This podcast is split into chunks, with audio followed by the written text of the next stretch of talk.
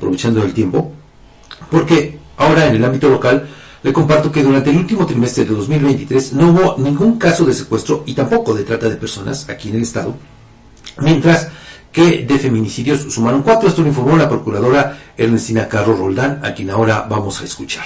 En el delito de secuestro, en este, en este trimestre, el último trimestre del 2023, tuvimos eh, cero secuestros, trata de personas también cero, en comparación también en el 2022 tuvimos también eh, cero, 2021 una. En el feminicidio eh, tuvimos cuatro en el último cuatrimestre, en el 2022 tuvimos cero.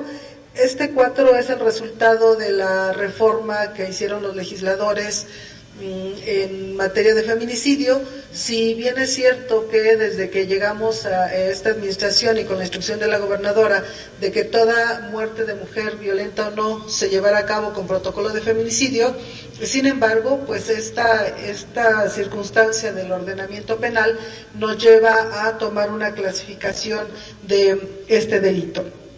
Por cuanto es el delito de homicidio doloso, como ustedes podrán observar, en este, este cuatrimestre del 2022 al 2023 tuvimos solamente 19 eh, homicidios. Este dato es muy importante porque uno de los parámetros que nos puede dar la incidencia delictiva en, eh, ese hecho es el homicidio doloso. El homicidio doloso en el 2023 tuvo una incidencia de 106 homicidios dolosos. En los últimos seis años es la incidencia más baja que tenemos en el delito de homicidio. En el 2017 tuvimos 120, en el 2018 123, en el 2019 149, en el 2020 109, en el 2021 117, en el 2022 130 y en el 2023 106 delitos en forma anual. Por cuanto hace al delito de robo de vehículos, en este cuatrimestre también tuvimos eh, una baja de 305 robo de vehículos. Robo de motocicleta, este sí sube porque ahora la motocicleta se ha convertido en una forma de transporte y eh, esta es la que sí sube del 2022 al 2023.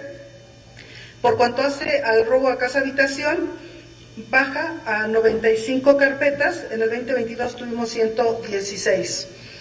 En el delito de violación baja a cero en este trimestre, en el de narcomenudeo baja a 14, si ustedes podrán observar en comparación con los años anteriores, pues está muy arriba, como es en el 2019, 2020, 2021 y 2022, y llegamos en este cuatrimestre a 14 carpetas de investigación.